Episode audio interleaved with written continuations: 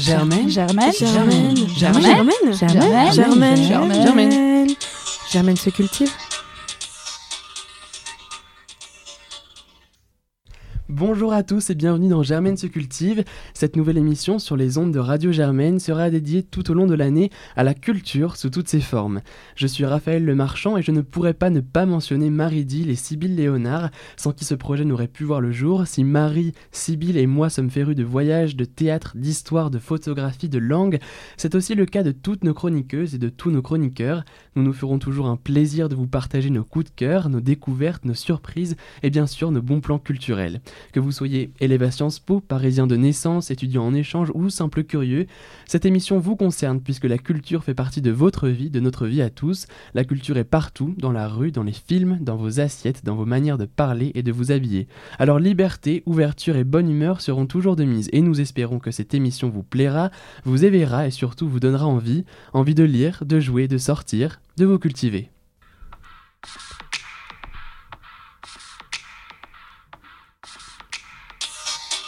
Germaine. Germaine. Germaine. Germaine. Germaine. Germaine. Germaine. Germaine se cultive.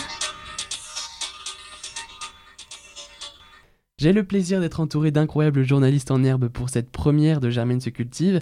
Au fil de cette émission, vous aurez le plaisir d'entendre les passionnantes chroniques de Marie, Mathieu et Sybille, mais aussi de remplir votre agenda culturel pour les jours que dis-je, pour les semaines à venir grâce à Capital Culture avec les chaleureuses et souriantes Camille et Eva. J'aurai également le plaisir de parler Nouvelle-Zélande avec Rebecca et Elise. Enfin, Sybille sera à mes côtés tout à l'heure pour interviewer deux hommes d'exception, Cristiano Leone et Silver Jarosson, l'un ancien directeur artistique de la Villa Médicis à Rome et l'autre jeune et talentueux peintre en mouvement. Mais avant cela, place à notre premier tour de table culturel. Je suis avec Camille, Marie et Mathieu. Bonjour à vous trois. Bonjour. Merci Raphaël. Aujourd'hui, vous nous parlez chacune et chacun d'une découverte culturelle plus ou moins récente ou tout simplement d'un sujet lié à l'art, à la mode, au sport, peu importe, un sujet qui vous tient à cœur. Alors d'abord, Camille, de quoi as-tu envie de nous parler aujourd'hui? Alors j'ai envie de vous parler d'une exposition que je suis allée voir début septembre. C'est l'exposition Backside d'eau à la mode qui est en ce moment au musée Bourdelle et jusqu'au 17 novembre.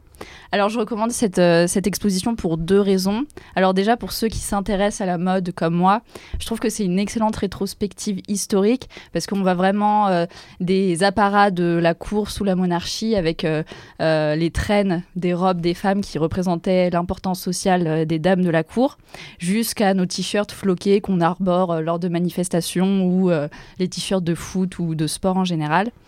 Donc euh, de ce point de vue-là, c'est très intéressant. Et ensuite, pour ceux qui ne sont pas incollables sur la mode, je vous la conseille également parce que on a l'habitude de voir dans les magazines ou même euh, sur les photos de la Fashion Week ou d'autres défilés le devant des vêtements, alors qu'en réalité, il se passe beaucoup de choses dans notre dos et sur notre dos. Et ça, les créateurs de mode l'ont bien compris. Donc les plus grands créateurs de mode, on a des des, pièces de euh, Balenciaga, de Christian Dior, de Yves Saint Laurent et bien d'autres.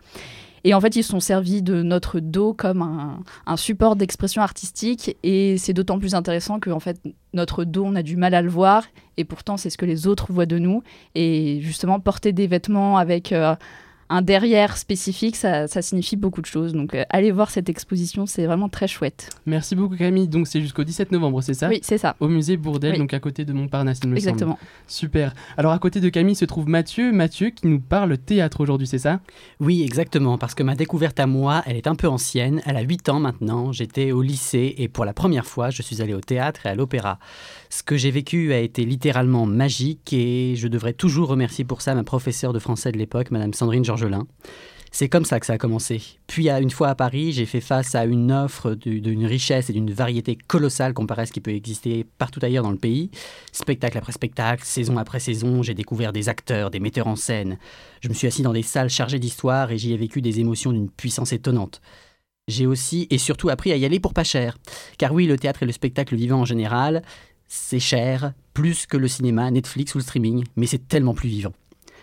Toi qui écoutes, tu es probablement étudiant, tu as certainement moins de 26 ou 28 ans. Cela veut dire que tu as des tarifs avantageux qui te tendent les bras. Il faut en profiter, il faut découvrir et expérimenter. Peut-être que tu n'y retourneras qu'une seule fois dans l'année, mais ou peut-être jamais, mais au moins tu auras essayé. Il faut se laisser tenter, se laisser conseiller, se laisser guider. Je vous parlerai ici des spectacles à l'affiche qui m'auront touché et que vous pourrez vous aussi aller voir, de ceux que je considérais comme idéaux pour découvrir le théâtre et toute la magie qui est à l'œuvre sur scène. Je peux même aller jusqu'à garantir des places entre 5 et 20 euros maximum, ainsi qu'un accès au théâtre public comme au théâtre privé, ce qui n'est pas rien. Qu'en dis-tu? Es-tu prêt à te laisser tenter, à, te, à me laisser te montrer que le théâtre ce n'est ni vieux, ni cher, ni chiant? C'est pas parce que le public actuel peut l'être qu'il le sera toujours. Alors allons ensemble au théâtre. Ça me donne envie. Exactement. Merci Allons au théâtre. beaucoup, C'était le Mathieu. but. Ça donne très envie. Donc, on, on imagine que tes chroniques futures dans Germaine Cultive seront euh, très orientées théâtre et euh, Exactement. génial. C'est chouette d'avoir On- un passionné de théâtre Ouais. parmi nous. Exactement, un très très précieux dans l'équipe. Merci beaucoup Mathieu. Et c'est enfin vers Marie justement hein, que, que je me tourne. Salut Marie, alors qu'as-tu décidé de nous faire partager aujourd'hui? Et moi, je voulais vous parler d'un film que je suis allée voir la semaine dernière, Portrait de la jeune fille en feu, qui est réalisé par Céline Sciamma et qui est par Noémie Merlan et Adèle Haenel, que vous connaissez sûrement car elles sont des actrices assez célèbres. Et euh, ce, ce drame, cette, euh, ce film, en fait, est tout simplement très beau. Alors, si vous aimez les films d'action, il ne faut absolument pas y aller parce que c'est un film qui est très lent. Les plans sont, sont très longs et, euh, et on voit vraiment les émotions des personnages, etc. Donc, vraiment pas d'action. Mais justement, par ces plans poitrine très longs et vraiment euh, centrés sur une seule personne, on- il y a une intensité qui se dégage de ce film. Euh, le jeu des actrices est excellent, particulièrement d'Adèle Hanel, sur qui, à la fin du film, il y a vraiment un, un plan de quasiment une minute et demie et où vraiment toutes les émotions transparaissent par son visage, ce qui est vraiment extrêmement intéressant. Et euh, l'intrigue est très très bien ficelée. On a des références régulièrement à ce qui s'est passé précédemment.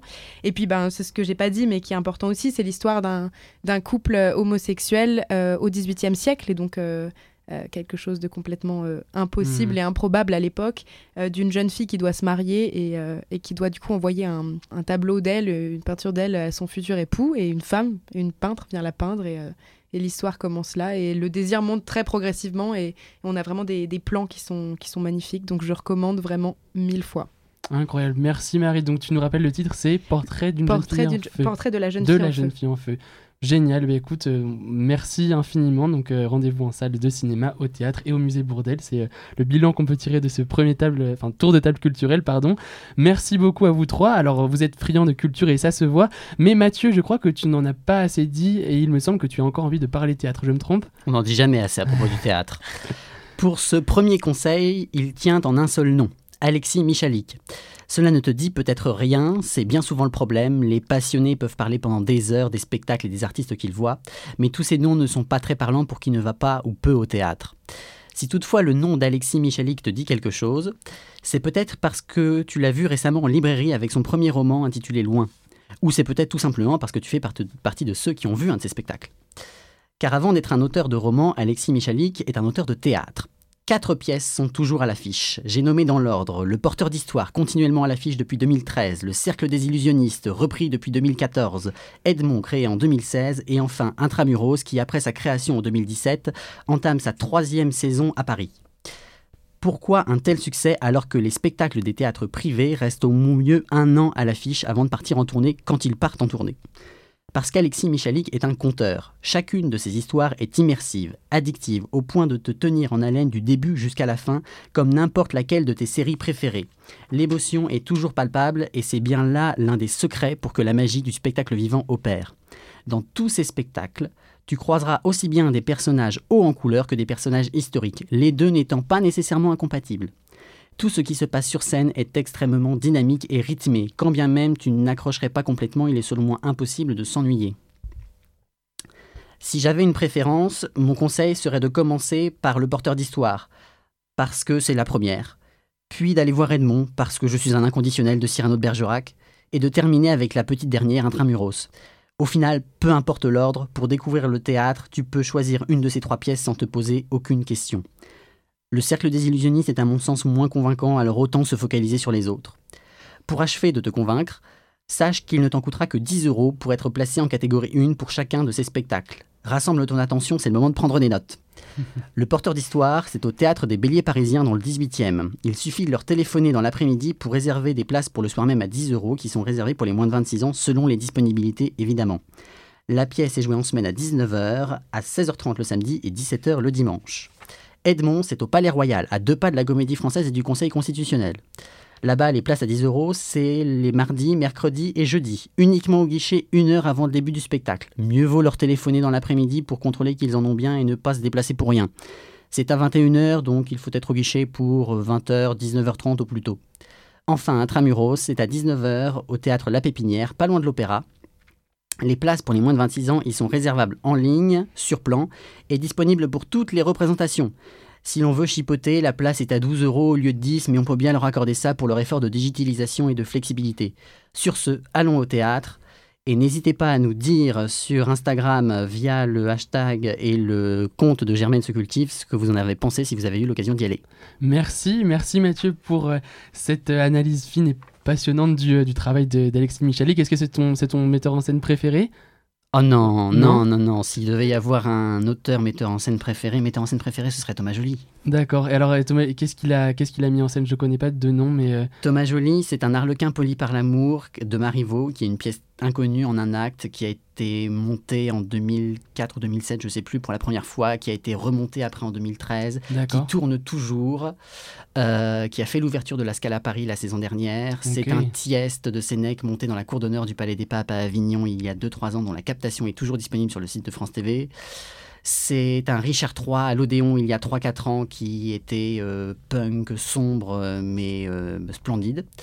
Et c'est un autre Shakespeare d'une durée de 6 heures pour lequel il fallait être bien accroché et qui, euh, qui fait encore parler de lui. Ok, mais écoute, merci beaucoup, on te sent passionné et c'est ce qu'on aime, c'est ce qu'on veut à Germaine Sécultive. Merci beaucoup à vous, enfin à vous trois. Euh, et merci Mathieu, donc on retient Michalik, on retient ce nom et rendez-vous au théâtre. si Germaine se cultive n'est évidemment pas seulement destinée aux étudiants de Sciences Po Paris, elle est cependant réalisée par eux. C'est pourquoi nous avons créé Capital Culture. Alors qu'est-ce que Capital Culture? C'est comme son nom l'indique, ou du moins comme il tente de l'indiquer, un agenda de la vie culturelle parisienne pour les jours et les semaines à venir. Plus de 200 musées, 1000 galeries d'art, des dizaines de festivals chaque année. Il y a donc de quoi faire à Paris. Alors Eva et Camille, à vous de nous éclairer et de, nous donner euh, vos bons plans du moment. Merci Raphaël. On commence donc avec l'exposition participative Corps et Sport à la Cité des Sciences et de l'Industrie à La Villette jusqu'au 5 janvier 2020. L'exposition traite du sport à tout niveau, professionnel comme amateur, physiologique comme psychologique, et montre qu'il s'agit d'un formidable laboratoire du social et du médical. Dans un second temps, vous pourrez mesurer vos performances physiques et transpirer un peu, avec notamment des tapis équipés de capteurs pour la vitesse ou des plateformes de force pour mesurer votre impulsion. C'est 9 euros pour les moins de 25 ans et c'est à partir de 7 ans pour ceux qui voudraient y amener leur petit frère ou leur petite sœur. Ensuite, le Centre Pompidou expose jusqu'au 20 janvier les œuvres du peintre britannique Francis Bacon, en mettant la littérature au cœur de l'exposition.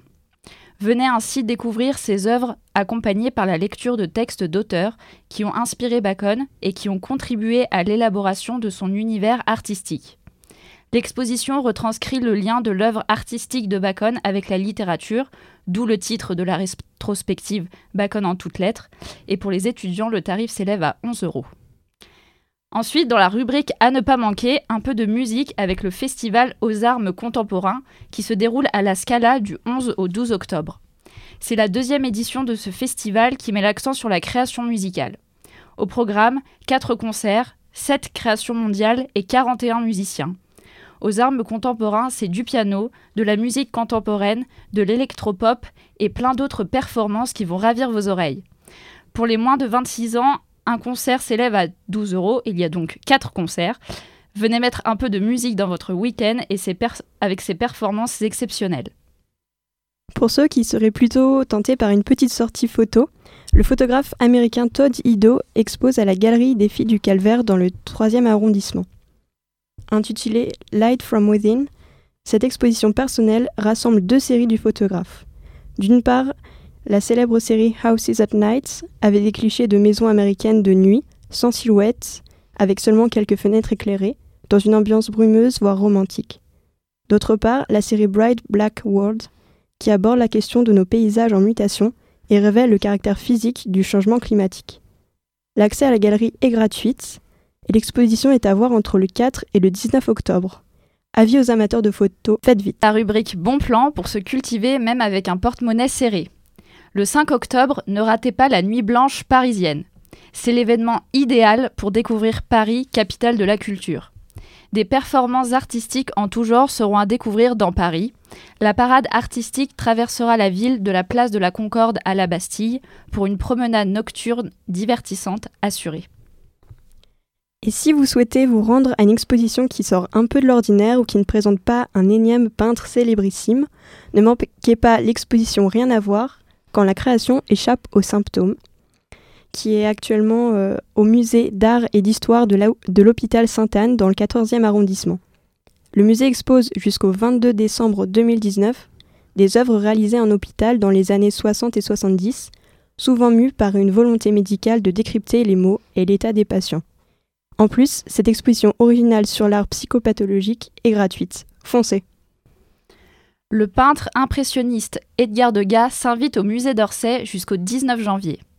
Le musée expose les tableaux représentant l'opéra, qui a été un lieu majeur dans l'œuvre de Degas. Le célèbre peintre y a passé beaucoup de temps, particulièrement dans les coulisses. Venez découvrir la façon avec laquelle Degas a peint l'univers particulier de l'opéra, comme lieu, comme environnement social et comme sujet artistique. L'exposition Degas à l'Opéra et ses dizaines de tableaux est à découvrir au musée d'Orsay, gratuit pour les 18-25 ans. Génial, et donc qu'est-ce que vous avez testé pour nous euh, ce mois-ci? Ce mois-ci, on a testé pour vous l'exposition Van Gogh, La Nuit étoilée, qui est à l'Atelier des Lumières jusqu'au 31 décembre. C'est une création de Gianfranco Iannuzzi, Renato Gatto, Massimiliano Sicardi, avec la collaboration musicale de Luca Longobardi. Cette nouvelle exposition numérique immersive propose de découvrir ou redécouvrir les toiles de Van Gogh. Venez déambuler au, milieu des peintures de l'artiste, des tournesols au célèbre tableau La Nuit étoilée, en plus de cette exposition, l'Atelier des Lumières présente aussi deux autres créations, le film Verse et le programme court Japon rêvé, images du monde flottant. Personnellement, j'aime beaucoup le concept que propose l'Atelier des Lumières. Je trouve que le support numérique est une façon moderne de présenter des œuvres peintes, comme celle de Van Gogh ou de Klimt, par exemple. Et je connais bien certaines œuvres de Van Gogh, mais cette rétrospective a été l'occasion pour moi de les redécouvrir en ayant l'impression d'être un peu actrice de l'œuvre, puisque les images filmées donnent vraiment l'impression d'être dans l'œuvre. Celles-ci sont peintes sous nos yeux, ce qui je trouve fait ressortir leur aspect poétique. En bref, les œuvres semblent prendre vie devant vos yeux ébahis, c'est une expérience inédite garantie. Et toi Eva, quel est ton ressenti sur cette exposition? J'ai adoré. Passer l'étape de la sensation presque inconfortable de se trouver au beau milieu des œuvres numérisées, on découvre ou redécouvre des toiles que l'on pensait connaître, mais qui prennent tout à coup vie sous nos yeux.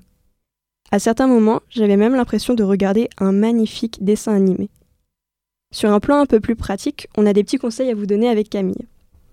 Les billets sont à acheter sur Internet en choisissant un horaire précis. On vous conseille d'arriver 15 minutes en avance et de directement entrer dans la salle. Ensuite, vous pouvez monter dans la mezzanine pour avoir une vue magnifique des œuvres lorsque l'exposition commencera.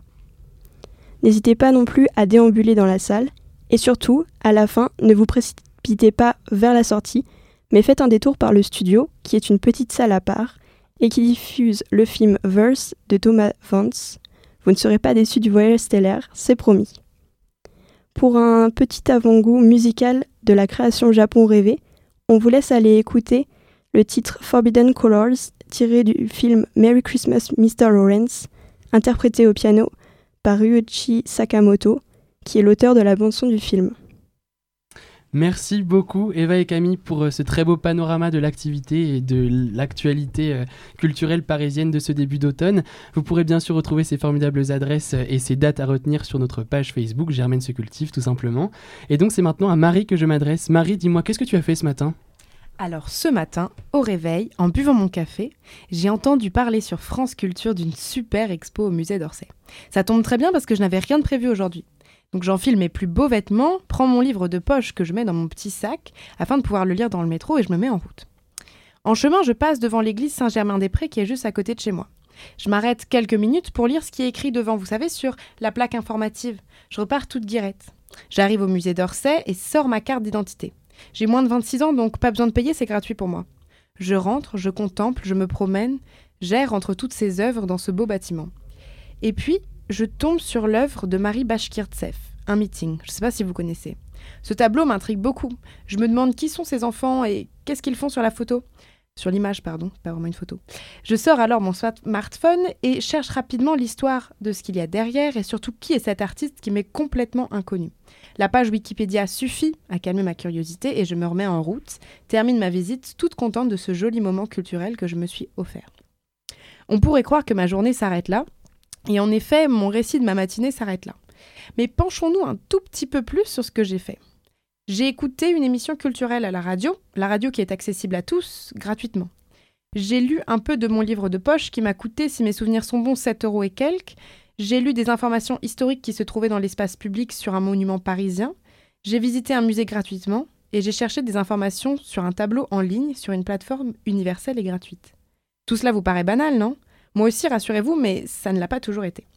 Il fut un temps où la culture, avec un grand C, était réservée à une élite. Dans la Grèce antique, seuls les citoyens pouvaient assister au théâtre, genre littéraire de l'époque qui était une des formes de culture.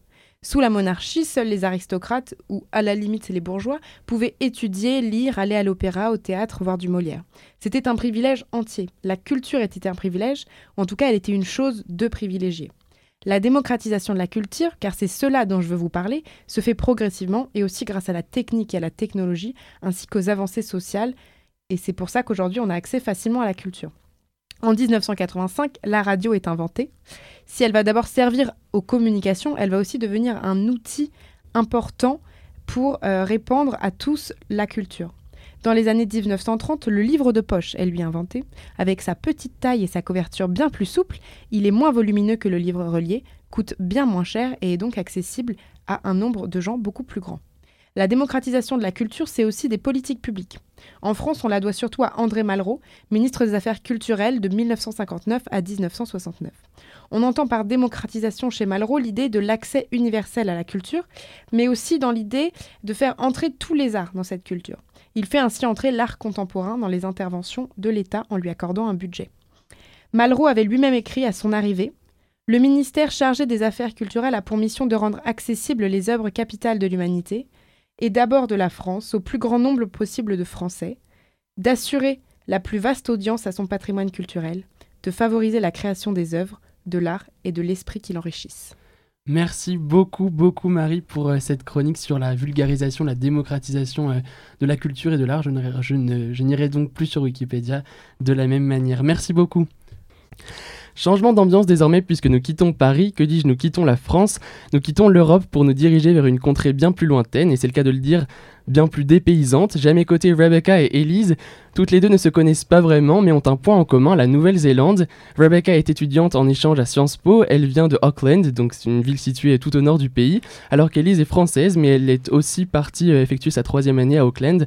En collaboration avec Melting Pot, donc l'association des internationaux de Sciences Po, voici donc l'heure de l'échange interculturel. Pour des raisons pratiques, cet échange va se dérouler en anglais, mais je suis certain que vous comprendrez absolument tout de ce que nos deux invités auront à nous dire. So hello Rebecca and Elise. Hello, hi. So, could you first present yourself, uh, Rebecca? First, you, could you briefly tell us about you, about the city you come from, uh, about your studies and your hobbies? Hi, um, well, my name is Rebecca. I'm from Auckland. I'm actually from about half an hour, an hour north of Auckland City, called a, a place called Whangaparoa. Uh, got a farm out in a very small area called the Kaukopakapa. Um, so I'm a farm girl, born and bred, but I've been living in the city centre for the last two years at uh, Auckland University. Um, Auckland is definitely just another city, but it is a beautiful place with a lot of oceans, a lot of islands, a lot of uh, areas to go hiking.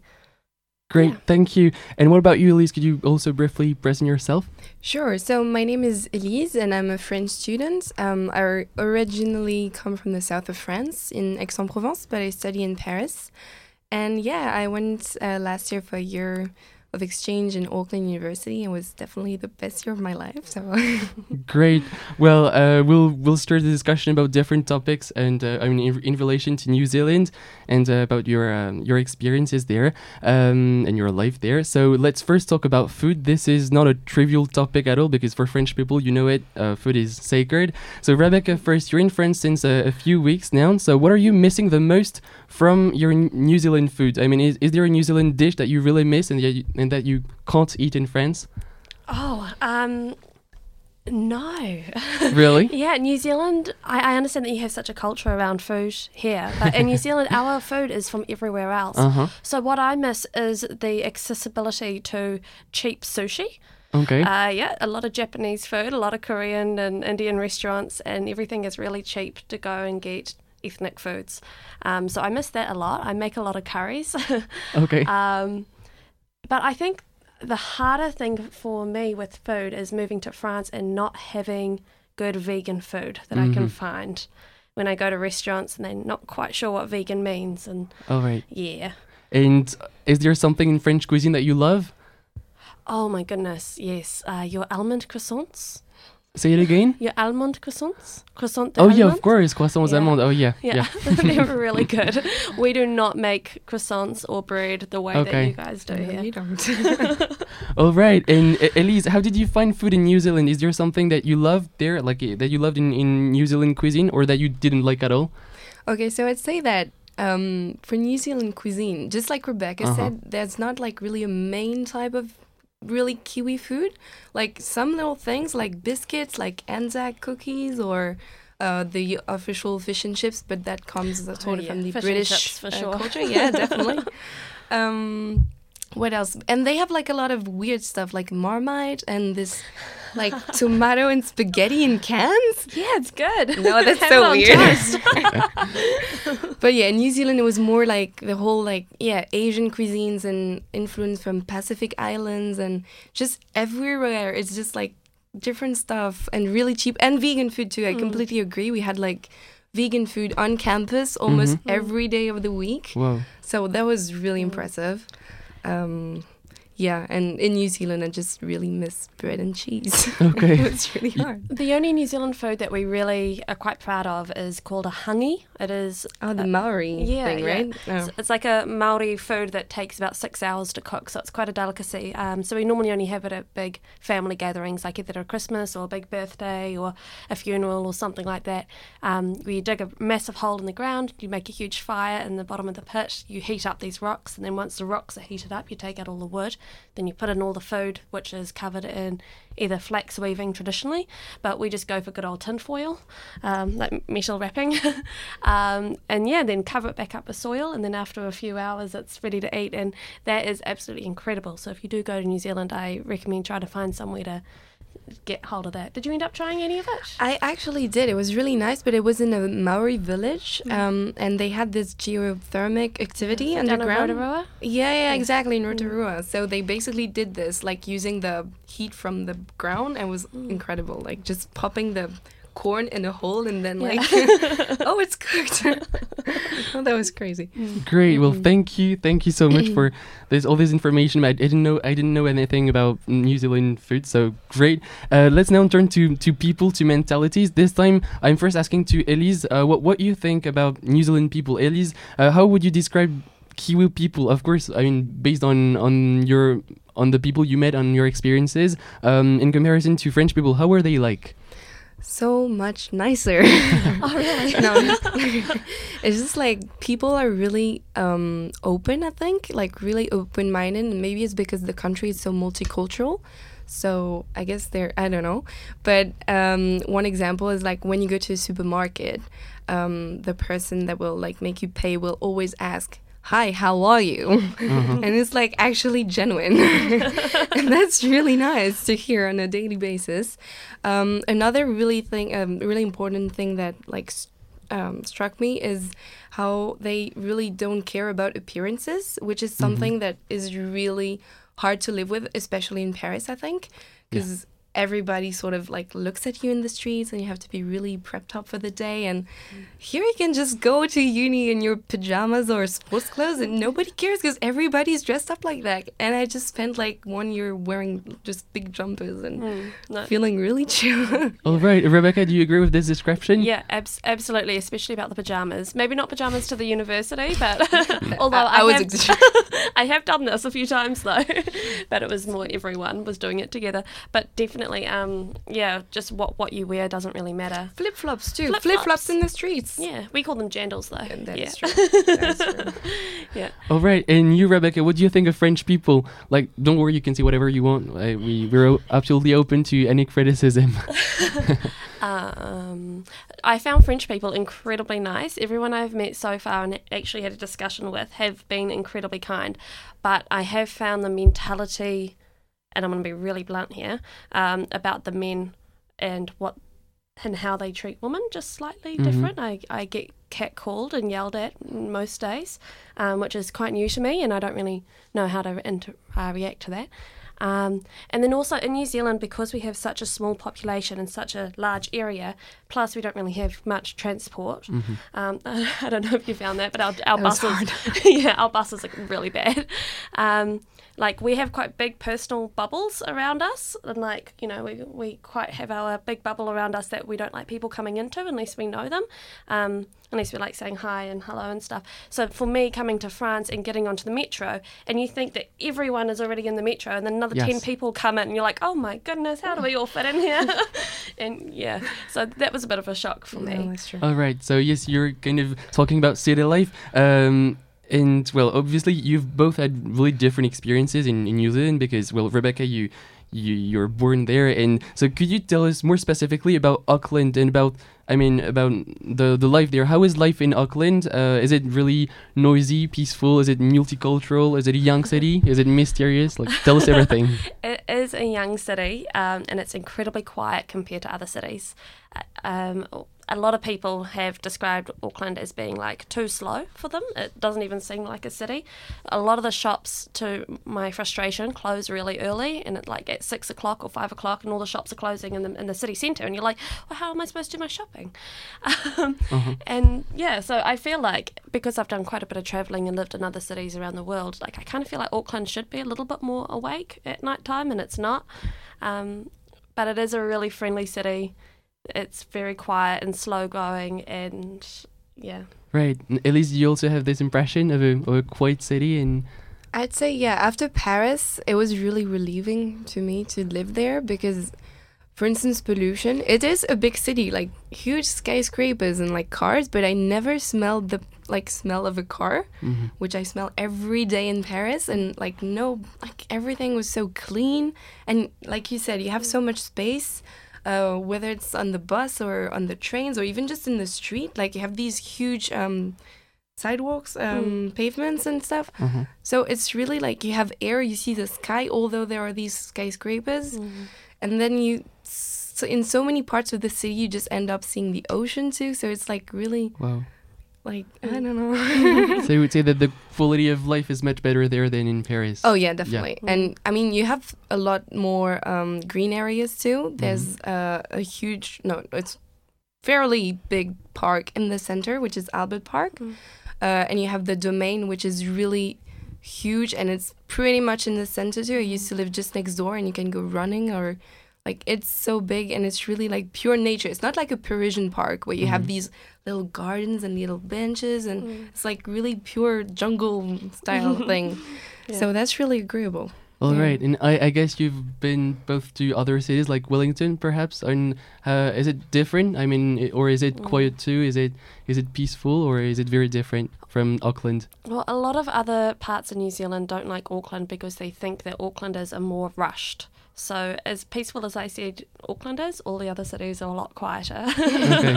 they have a, they have a few um, insulting names for Aucklanders. So, Wellington is an incredibly beautiful city. I think it has one of the highest uh, cafe per populace in Oh, right. anywhere in the world, even more than some places in America. And it's amazing. So many cafes and restaurants and beach and beautiful walkways and um, and everything is like built along the coastline, so it's just stunning. Um, yeah, so I re- I really like Wellington, but it is very windy. Okay, yes, Yeah. that's what you told me. Okay. Yeah. You've also been there, like I went there, yeah, for two days, and luckily I had sun, which was unbelievable.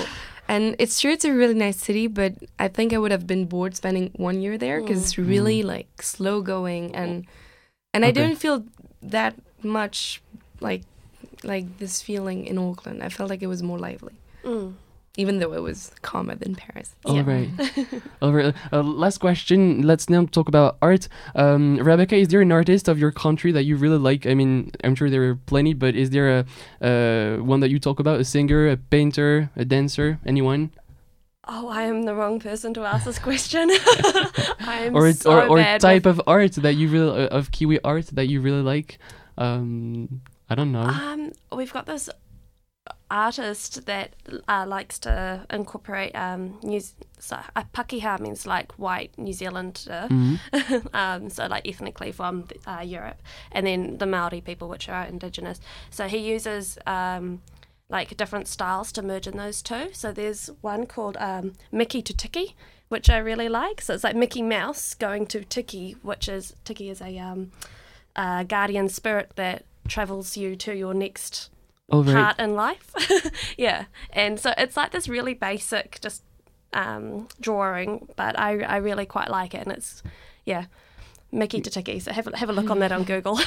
Great, Elise. Did you know about that? Or- No, I actually didn't know about Oh, that right. one. No. And is there a, a New Zealand artist that you discovered there when you were an exchange student, or I mean, a, a sort of art that you discovered in New Zealand? Yeah, de- definitely the Maori art is Uh-huh. what like made the most like the biggest impression on me because we really don't have anything like it um, in Europe. Uh, I was also like impressed by the fact that there were no castles, for instance. Like it's something that's Yeah. so usual in Europe, and here it's like no castles yeah, for no, one year. No, we have no history. yeah, no, no, like stuff like big cathedrals or Mm. like you have the paper cathedral Yeah. in Christchurch, which is nice, but it's no, not this culture of this, but instead like it's so rich in terms of yeah the Maori art and the all these I I can't remember the house like um that they have A whare? yeah probably Yeah. this like it's so beautiful to see and the big boats where they went to travel the Mm. Pacific Ocean and yeah, and the walkers. no, it's really is this in. Auckland? The boats? Uh, they have some in yeah, Like Auckland's everywhere. museum, Yeah. Wellington Museum, probably many Mm. other museums. They're actually doing a massive tour uh, to celebrate 250 years of the Europeans coming to New Zealand soon, where they're Mhm. having the massive um, the Endeavour. Uh, which was the huge ship that they came over with Captain Cook. So the Endeavour, and then also the um, Maori and Pacifica boats, which were, were called, um, well, they're like they're massive and they're beautiful, and they've got these massive uh, triangular uh, sailed shapes, and they're going to be doing the whole length around New Zealand Oh, that's and then great. stopping off at different ports along the way. So just to try and share how both the Maoris and the Pakeha came to New Zealand the same way on ships. Slightly controversial, but it's it's, All right. it's I, pretty bet, cool. I bet it is. yeah. Mm-mm. Great. Well, thank you. Thank you so much, Rebecca and Elise, for having accepted to answer my questions.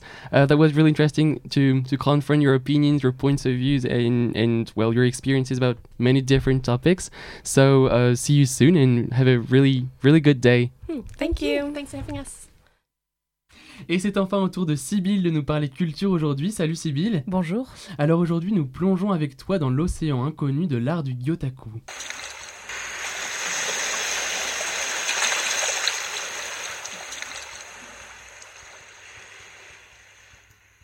Au Japon, en 1862, à la fin de la période d'Edo, le seigneur Sakai vient de pêcher une magnifique dorade grise, un poisson noble, très recherché dans l'archipel et surtout connu comme étant un porte-bonheur. Si l'empereur était là, Sakai lui offrirait immédiatement cette prise d'exception. Malheureusement, la scène se déroule à plus de 300 km de la capitale, impossible d'y transporter l'animal sans l'abîmer. C'est alors qu'un des samouraïs accompagnant Sakai a l'idée de récupérer l'empreinte du poisson, afin de pouvoir en faire profiter l'empereur. La dorade est nettoyée, puis badigeonnée d'encre noire, à l'aide de laquelle on en produit une image inversée. L'œuvre a beaucoup de succès, et la légende raconte que le seigneur Sakai passa sa vie à collectionner les empreintes de poissons, offrant des récompenses aux pêcheurs qui réalisaient les plus belles prises. Et oui, vous l'aurez compris, aujourd'hui nous allons parler d'art et de poissons. Le gyotaku est donc la technique traditionnelle japonaise d'impression des poissons. À l'origine utilisée par les pêcheurs afin d'immortaliser leurs prises, elle est devenue une véritable forme d'art au Japon et dans le monde. En français, cette pratique se traduit par un terme encore plus compliqué venant du grec ichtiogramme, ichthos signifiant poisson en grec et gramma signifiant impression. Le gyotaku peut être réalisé de deux manières. Il existe ce qu'on va appeler la méthode directe, qui consiste à appliquer l'encre directement sur le corps du poisson, puis le couvrir de papier ou de soie pour imprimer l'image. Mais il existe également une technique dite indirect, apparu un peu plus tard, qui consiste à coller le papier sur le corps du poisson, puis étaler de l'encre dessus afin que la feuille imprime les reliefs de l'animal. Ensuite, on ajoute les détails, les yeux, des précisions au niveau des écailles ou de la queue, et enfin, on appose au dessin une signature, accompagnée parfois d'un court poème de remerciement. Car en effet, outre sa valeur esthétique et mémorielle, le Gyotaku est finalement une forme de célébration de la mer et de ses richesses. Merci beaucoup Sybille pour cette passionnante chronique. Je ne connaissais personnellement rien euh, à, cette, euh, à ce type d'art animal. Merci. Alors est-ce que le, poisson est vivant ou mort quand on fait du gyotaku Alors très bonne question Raphaël. Euh, en fait ça dépend des cas. parfois ce sont les, quand c'est les pêcheurs en général, donc ce sont des poissons qu'ils vendent ensuite et ils accrochent les gyotaku dans leur poissonnerie. Euh, mais il y a également toute une, euh, toute une vague du Gotaku qui consiste en fait à récupérer les poissons euh, dans la mer, à imprimer le, le et ensuite à rejeter le poisson dans la mer. C'est pour ça que l'encre est lavable pour ne pas qu'elle soit ben, justement toxique et qu'elle fasse du mal au poisson et pour qu'elle s'enlève. Euh, donc, donc voilà. Incroyable, merci. Très intéressant. Alors je tiens à préciser qu'un article apparaître très prochainement dans la Péniche, le journal des étudiants de Sciences Po, se penchera également sur le Gyotaku, thème que tu viens d'aborder, donc Sybille. Et c'est un partenariat interassociatif nouveau que nous avons mis en place euh, à Germaine se cultive pour prolonger cette émission via un média Sciences Piste différent. Alors Sybille, nous avons donc simplement envie de dire à nos auditeurs... Bonne lecture. Exactement. Merci beaucoup Sybille. Merci à vous. Germaine se cultive est une émission curieuse et c'est pour cette raison que nous sortirons chaque mois de la galaxie Science Piste pour interviewer actrices et acteurs de la vie culturelle française ou internationale. Sybille est à mes côtés. Bonjour. Et nous avons aujourd'hui la chance d'avoir en studio deux hommes dont la réputation sur la scène culturelle européenne n'est plus à faire. L'un est italien, ancien responsable de la programmation culturelle de la Villa Médicis, qui est l'Académie de France à Rome. L'autre est français, euh, ancien élève à l'école de danse de l'Opéra de Paris et aujourd'hui il se déclare peintre en mouvement puisque son travail mêle peinture et danse. Vous allez euh, comprendre pourquoi. Alors Cristiano Leone et Sylvain Jarosson, bonjour à vous. Bonjour. Bonjour. Merci d'avoir accepté notre invitation. Vous avez mené euh, un travail en commun en juin dernier à l'occasion de Villa Aperta, le festival de musique et d'art visuel de la Villa Médicis. Cristiano Leone, euh, vous en étiez le, curateur, donc certains diraient le, commissaire de, cet événement? En quelques mots, Cristiano, d'abord la direction artistique, ça consiste en quoi? Ça consiste, de mon point de vue, à mettre ensemble des talents. Je considère un peu mon travail comme celui d'un chef d'orchestre. Alors, pour moi, l'idée, c'est de, de trouver les meilleurs talents euh, dans tous les domaines de la création et de les réunir, d'avoir euh, une idée, une vision, de la partager et de partager cela avec le public. Merci. Et alors, Sylvain, est-ce que vous pouvez nous parler un peu de votre travail et de vos œuvres en tant qu'artiste? Alors je vais commencer par parler de mon travail avant de rencontrer Cristiano, parce qu'il a beaucoup changé depuis cette rencontre. Euh, je me définis effectivement comme peintre en mouvement. C'est une, une, formule que j'apprécie parce qu'elle elle est assez synthétique et elle résume vraiment cette dualité entre le mouvement qui me vient de mon passé de danseur et puis la peinture telle que je la pratique aujourd'hui. Euh, j'ai un style abstrait qui s'apparente souvent à ce qu'on appelle l'abstraction lyrique cette abstraction lyrique, c'est donc une abstraction dans laquelle la peinture bouge, c'est de la peinture fluide qui coule sur la toile. Et donc il y a vraiment initialement dans mon travail ce rapport entre le mouvement, celui de la peinture ou éventuellement celui du peintre, et, euh, et celui, voilà, le mouvement de la danse qui est transposé sur la toile. En quelques mots, on pourrait dire que je fais de la chorégraphie avec de la peinture. Très bien, merci beaucoup. Alors, vous avez travaillé ensemble dans le cadre de la 9e édition du festival Villa Aperta. Euh, Cristiano, est-ce que vous pouvez nous expliquer un petit peu en quoi consiste cet événement? Villa Aperta est mm, un festival que, voilà, donc avant mon arrivée à la Villa Médicis, était euh, un grand festival de musique électronique. Quand je suis arrivé à la Villa Médicis et on m'a demandé justement d'imaginer une programmation et, de renouveler certains euh, formats qui existait déjà. Euh, j'ai imaginé euh, la villa aperta, donc la villa ouverte. Donc imaginez-vous, euh, c'est cette villa spectaculaire de la Renaissance qui abrite depuis plusieurs siècles le meilleur de la création artistique française. En fait, c'est le moment où cette villa s'ouvre au public, en particulier au public le plus jeune. Et, euh, je me suis dit qu'une institution qui accueillait euh, depuis des siècles euh, des artistes dans plusieurs domaines de la création, maintenant depuis dans tous les domaines de la création, pouvait faire de ce moment une, une occasion d'échange entre artistes visuels et musiciens de musique électronique. Et du coup, en fait, j'ai imaginé pour l'édition de l'année dernière, donc pour la 9e édition de Villa Perte, un festival qui, qui mettait ensemble justement de, de projets musicaux et des projets artistiques, tout comme on avait fait dans les années passées. J'avais aussi, par exemple, invité Xavier Veillant, qui représentait il y a deux ans la France euh, à la Biennale de Venise, euh, en collaboration avec Joachim, un musicien de musique électronique. J'avais également invité euh, Gao Xinjian, prix Nobel pour la littérature, qui, il y a deux ans, en fait, présentait ses créations sur la façade de la Renaissance de la Villa Médicis, en collaboration avec Fred Fritt, un polystrumentiste extraordinaire. Et en fait, l'année dernière, tout est né d'un graffiti. En fait, euh, je ne sais pas si c'était euh, euh, une légende ou si c'est la vérité, mais on m'avait dit que dans une des cours de l'hôpital Sainte-Anne de Paris, donc l'hôpital psychiatrique que tout le monde connaît, il y avait un graffiti qui disait Étrange lieu pour des rencontres. Je me suis tout de suite renseigné, j'ai voulu savoir qui avait écrit euh, ce graffiti. J'ai jamais pu euh, donc avoir des résultats de cette enquête parce que la direction euh, de la communication de l'hôpital Sainte-Anne m'a dit qu'il était probable que quelqu'un ait écrit ce, graffiti, mais je n'ai pas su davantage. En tout cas, j'ai imaginé que quelqu'un avait pu voir dans ce lieu de désolation un lieu de rencontre c'est-à-dire même là où en fait on, néglige, on oublie parfois notre propre dignité, c'est justement dans ces lieux qu'on doit retrouver l'humain, on doit faire des rencontres. Et les institutions culturelles, pour moi, ont cette mission de faire rencontrer les gens, de recentrer autour de l'humain les projets euh, artistiques et culturels.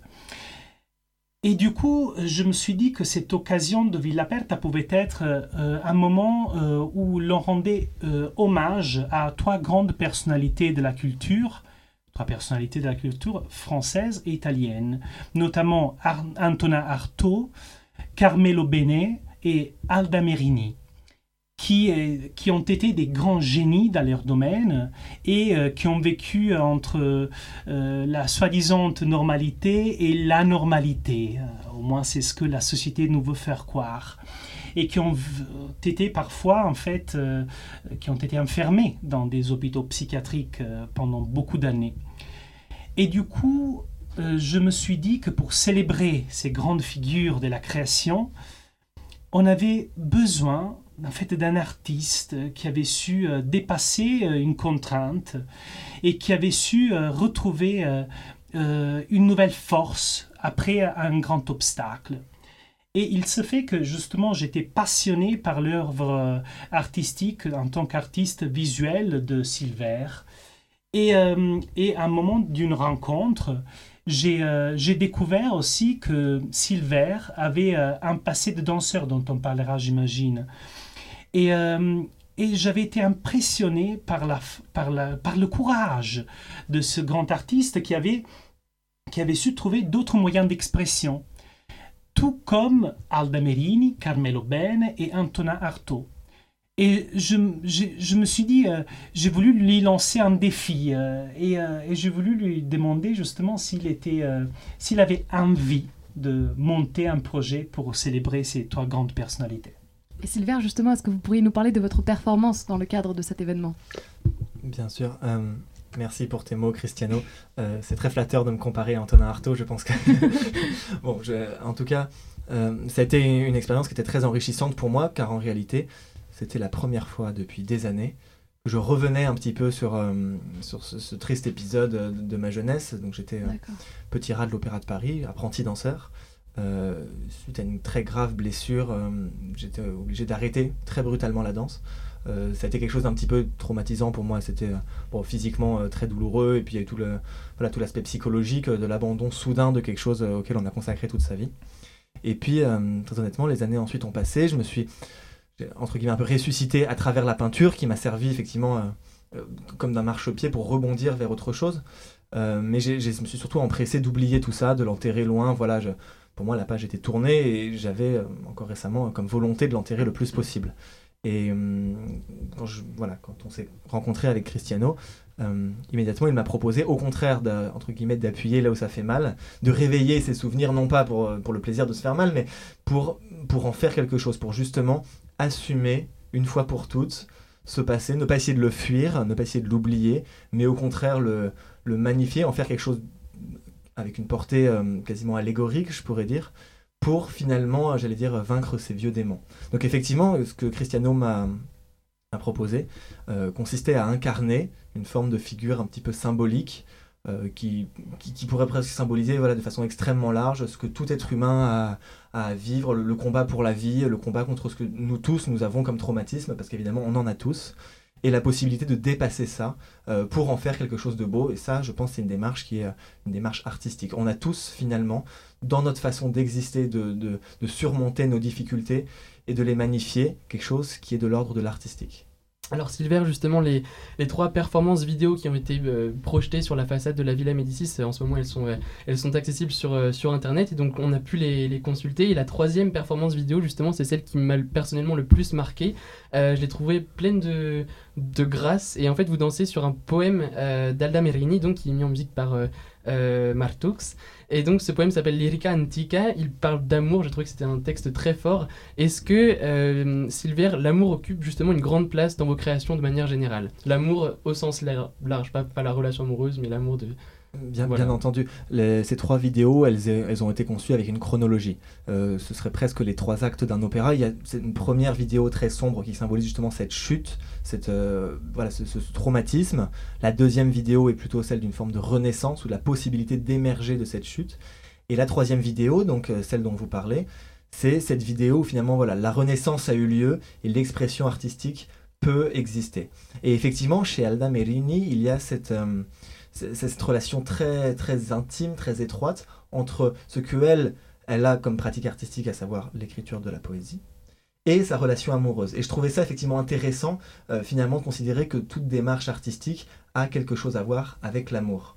Euh, moi, dans cette vidéo, euh, je danse. La danse, évidemment, c'est quelque chose d'amoureux, c'est quelque chose qui est quasiment charnel. Chez Alda Merini, j'imagine que c'est un, un, amour peut-être plus désincarné, mais effectivement, je pense qu'on ne peut qu'aimer euh, ce que l'on fait lorsque l'on est artiste.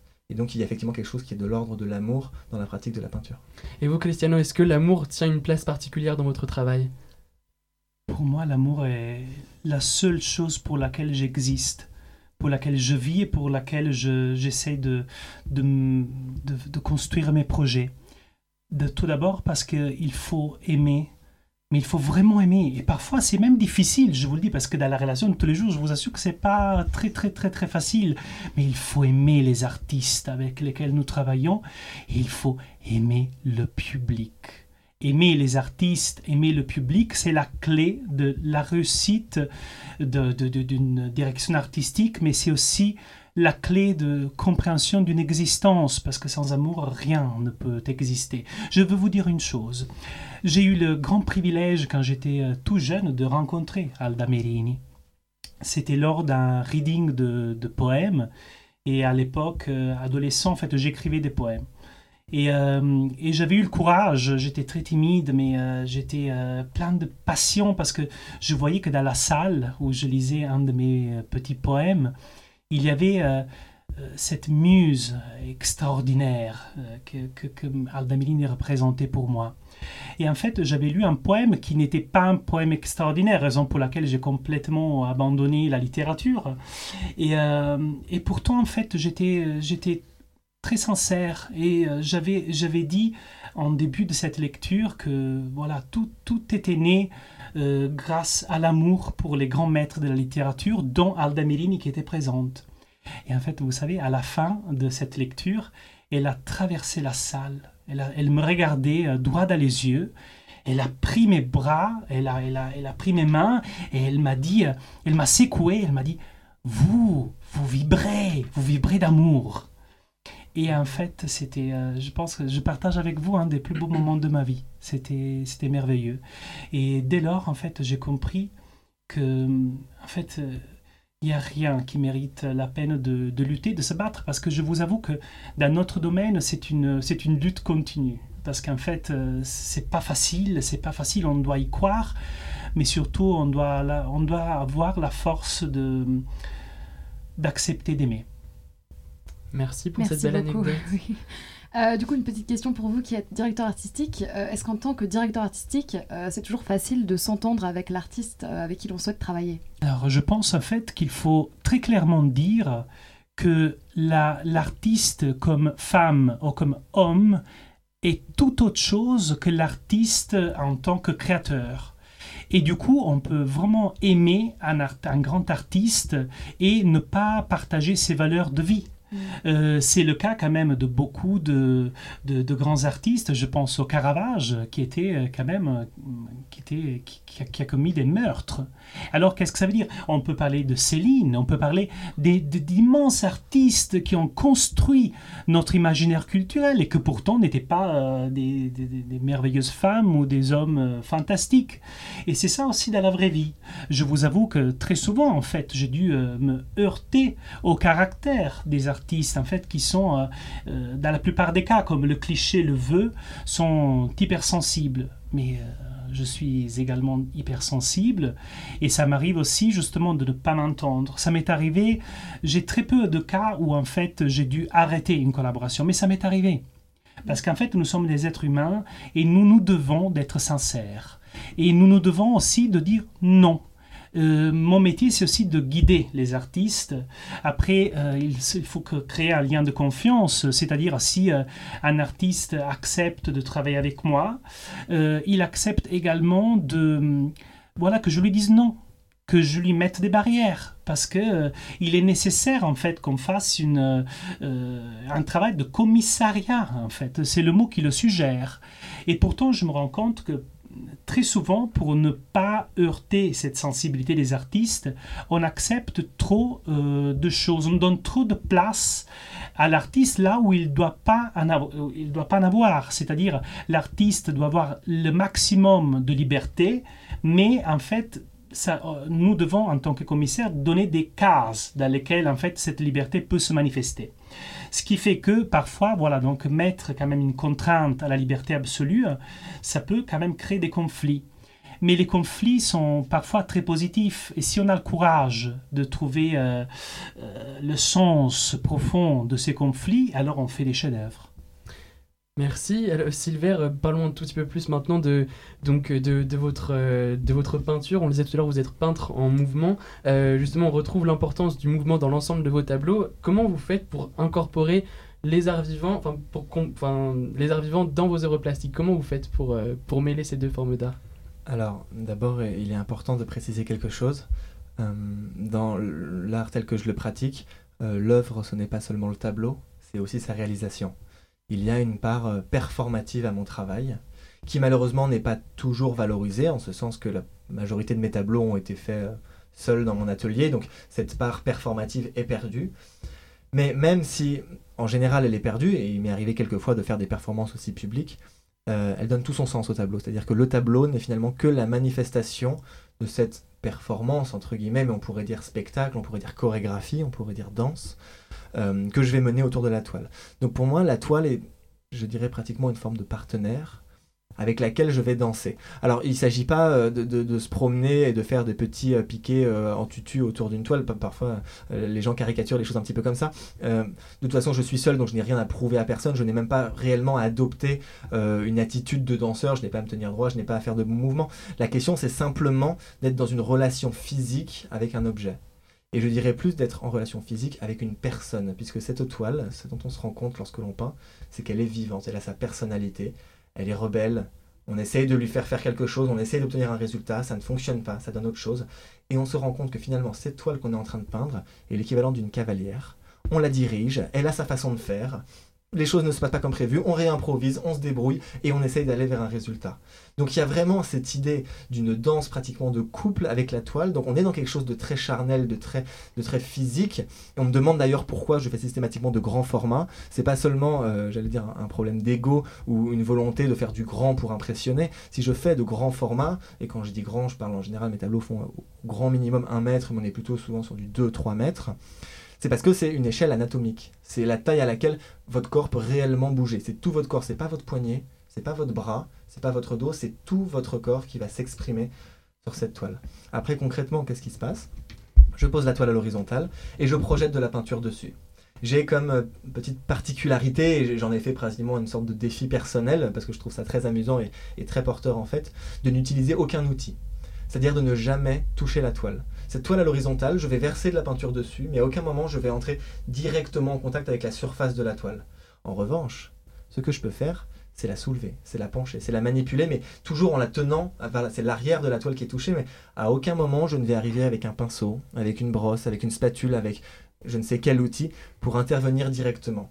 Je suis plutôt, si vous voulez, dans la posture. Alors, Cristiano tout à l'heure disait qu'il était un chef d'orchestre. Moi, je pourrais peut-être dire que je suis un, metteur en scène ou un chorégraphe. C'est indirectement que je dirige ce qui se passe sur la toile.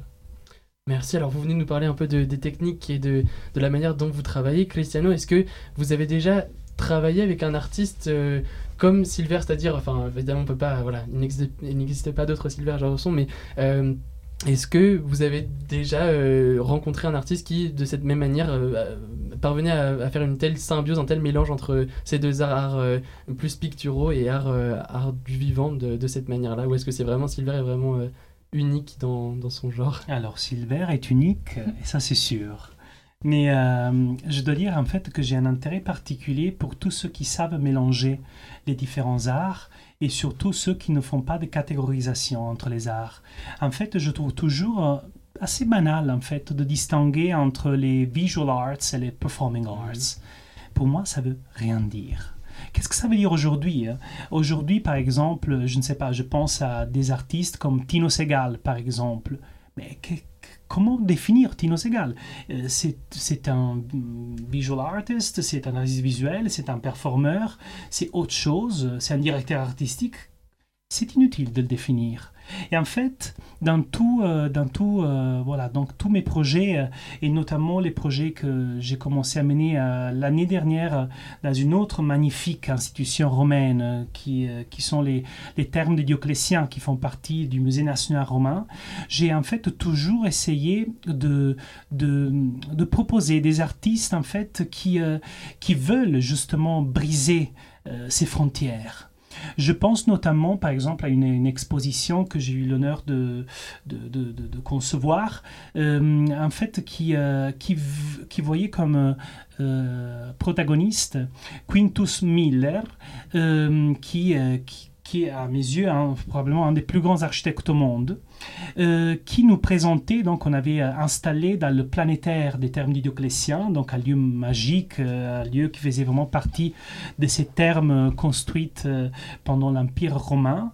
Et il nous présentait en fait tous les objets qui avaient, qui avaient suscité euh, euh, comment dire euh, qui avait été la base en fait pour des, créations des grandes créations architecturales.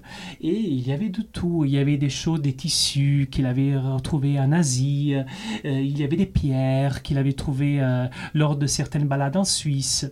Et puis en fait il avait Fritz Hauser qui est un compositeur suisse extraordinaire en fait qui faisait résonner ces objets. Et du coup, en fait, il y avait un lien qui se créait donc, euh, euh, entre, entre deux grandes personnalités. Je, définis toujours Quintus Miller comme un artiste, mais je sais que Quintus aime beaucoup que je le définisse tel qu'il est, c'est-à-dire un architecte.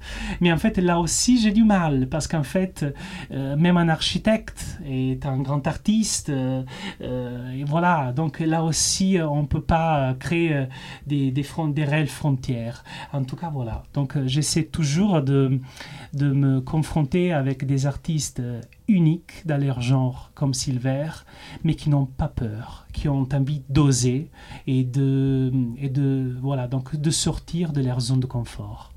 Merci beaucoup. Alors moi j'aimerais vous poser une autre question sur un mélange euh, qu'on peut faire dans l'art et qui, qui, me semble vous, vous appréciez beaucoup et vous travaillez beaucoup là-dessus. C'est le mélange entre l'ancien et le contemporain. Euh, moi je me rappelle quand j'avais été à la Villa Médicis euh, il y a quelques années, j'avais été beaucoup marquée par une, un lieu en particulier où c'était en fait un plafond ancien avec des papillons en suie qui avait été fait par un artiste contemporain. Euh, donc ma question est bien c'est dans quelle mesure est-ce que vous pensez que l'art contemporain peut euh, interagir avec les œuvres et les lieux historiques euh, Et pour vous, est-ce que l'art contemporain a sa place dans, les, dans un lieu historique et donc dans un lieu antique? Alors, votre, votre question, vraiment, euh, euh, j'utilise une expression en français que j'adore, me fait chaud au cœur. Parce que, en fait, euh, bon, vous citez d'ailleurs une œuvre d'un artiste géant qui, qui s'appelle Claudio Parmigiani. Et Claudio Parmigiani a réalisé donc des toiles dans l'ancienne chambre des amours à la Villa Médicis qui avait été brûlée parce que considérée comme trop érotique. Et du coup, Parmigiani, dans son travail euh, très évocateur, avait exposé donc ces toiles euh, qui, euh, qui représentent en fait des papillons qui ont été brûlés. Et voilà, donc il y a une sorte de simulacre donc d'un ancien érotisme. Et, et après, l'esthétique est tellement puissante qu'il devient à son tour un geste extrêmement érotique je considère en fait que nous devons, nous nous devons en fait en tant qu'Européens, en tant qu'Italiens euh, et Français, euh, mais Européens et en fait euh, comme aussi citoyens du monde, nous nous devons de défendre et de valoriser notre patrimoine historique. Et pour le faire en fait, nous devons le mettre en lumière et qui, mieux que les artistes contemporains, euh, ont-ils le, droit de le faire? Euh, Les artistes contemporains peuvent euh, justement nous, nous, donner une autre perspective sur le passé et surtout, ils ont la grande capacité de le faire revivre.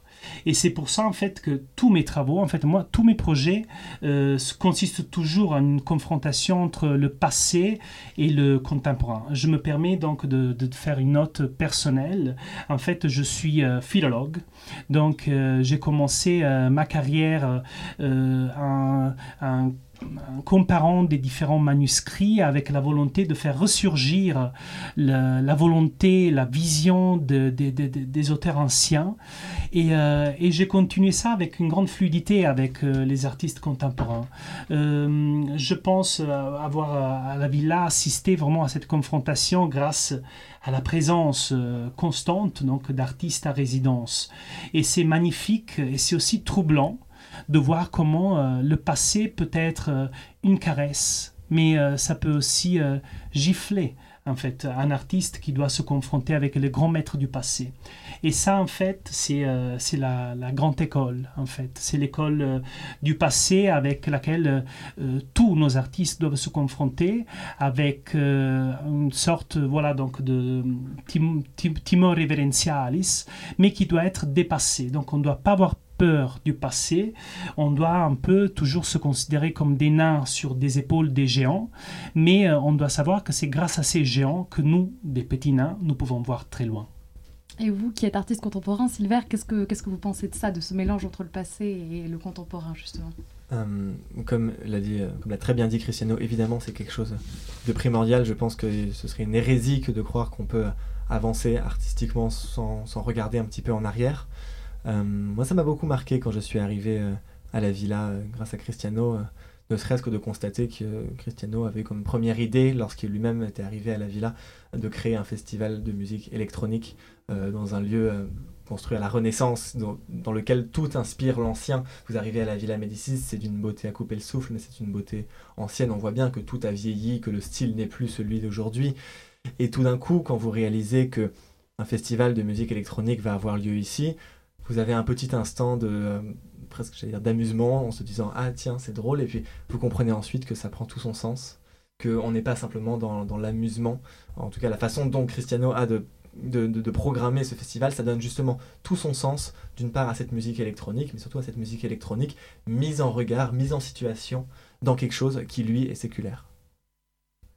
Très bien, une toute dernière question. On va vous demander une réponse assez courte parce qu'on n'a plus beaucoup de temps. Euh, mais donc, dans cette même perspective, j'aimerais bien lier cette question à une question d'actualité euh, qui a beaucoup euh, fait débat en France ces derniers mois, qui est la question de la restauration de Notre-Dame. Ah, la fameuse.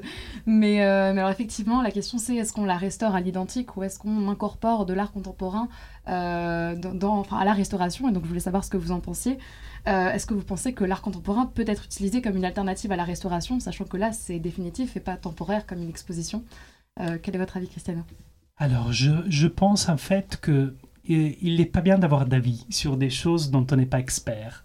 Et, euh, du coup, euh, je ne vous dis pas quelle est mon idée personnelle, parce que j'ai une idée très claire, mais je ne veux pas la partager, parce que je trouve que ça n'aide pas le débat. En fait, nous devons vraiment donner la place aux experts.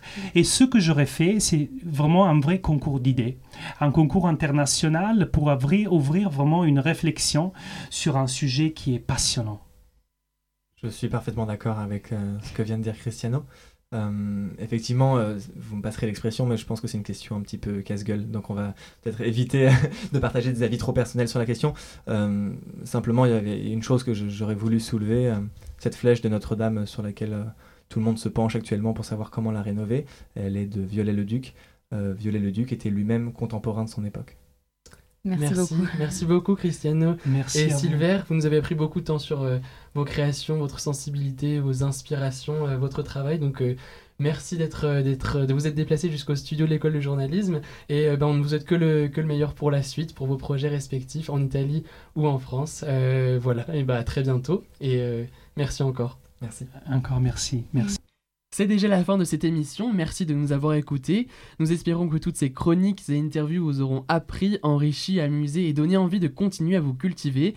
Vous pourrez retrouver cette première de Germaine se cultive sur de nombreuses plateformes, Spotify, Apple Podcast entre autres, et de nombreux réseaux comme Facebook ou Instagram. A très vite sur Radio Germaine.